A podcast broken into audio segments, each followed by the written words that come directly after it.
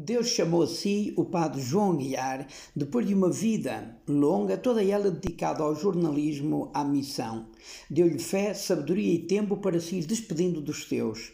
No Facebook, onde era seguido por milhares de pessoas, publicou a 31 de março este post. Meus amigos, porque a vida se complica, vou suspender o Facebook por tempo indeterminado. Não tenho força para dar conta de mim. Este é o momento de cimentar outros laços. Fiquem com a minha oração e os riscos da artista e minha amiga Ana Du. Tudo me deste, meu Deus, tudo me deste, a água, o pão e a sede, mais as flores na areia e o olhar de sal. Lanço-me no teu colo, faminto de um abraço. E que mais posso querer senão um abraço? Teve mais de 1100 gostos e 625 comentários a provar quanto os seus amigos gostavam dele e bebiam da fonte da sua inspiração.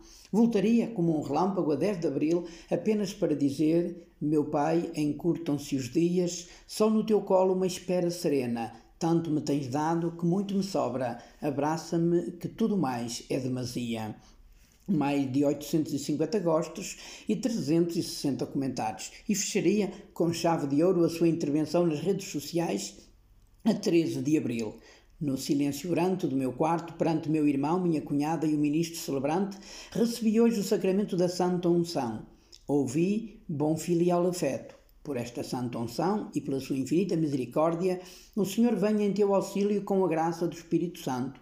Amém para que, liberto dos teus pecados, Ele te salve e, na sua misericórdia, alivie os teus sofrimentos. Amém. Nas suas mãos estou tranquilo, nas suas mãos. Teve quase mil gostos e 600 comentários. Mas nos últimos anos, em pleno Calvário, publicou alguns livros que vale a pena ler, pois constituem uma espécie de testamento espiritual. Recordo algumas das citações que sublinhei.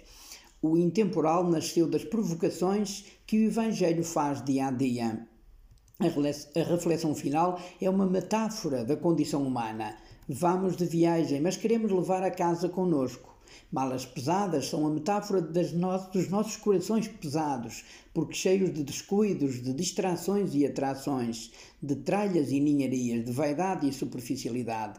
Tendo cuidado, manda Jesus, porque o coração é a arca do tesouro e não a garagem ou sótão onde se acumula à espera de um fim de semana de arrumações que quase sempre tarda em chegar. Precisamos de arrumar para ter e manter o rumo. Fragmentos, outro livro, são 332 curtas reflexões. Eu sublinho e destaco. Mais que o carro, é o coração que precisa de oficina. Os frios maiores deste tempo, paradoxalmente, em aquecimento global, vêm do arrefecimento dos afetos que as amizades sociais não evitam. O céu é, certeza certezinha, o jardim eterno de todas as cores. Há um caminho a percorrer, um caminho que não trilhamos sós. Por isso não desisto, nem de mim, nem dos outros. Deus é o amor que se faz dom e não se faz dono.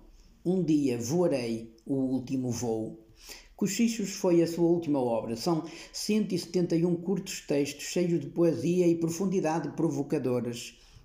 A palavra sempre dói nas despedidas, quando se instalam distâncias e se receia viagem sem regresso. Então, o até sempre tem o gosto amargo de um talvez nunca mais, que se enrola no pensamento, arranha a voz e abafa o peito. O coração sabe sempre dizer desistir. Hum, esse verbo existe?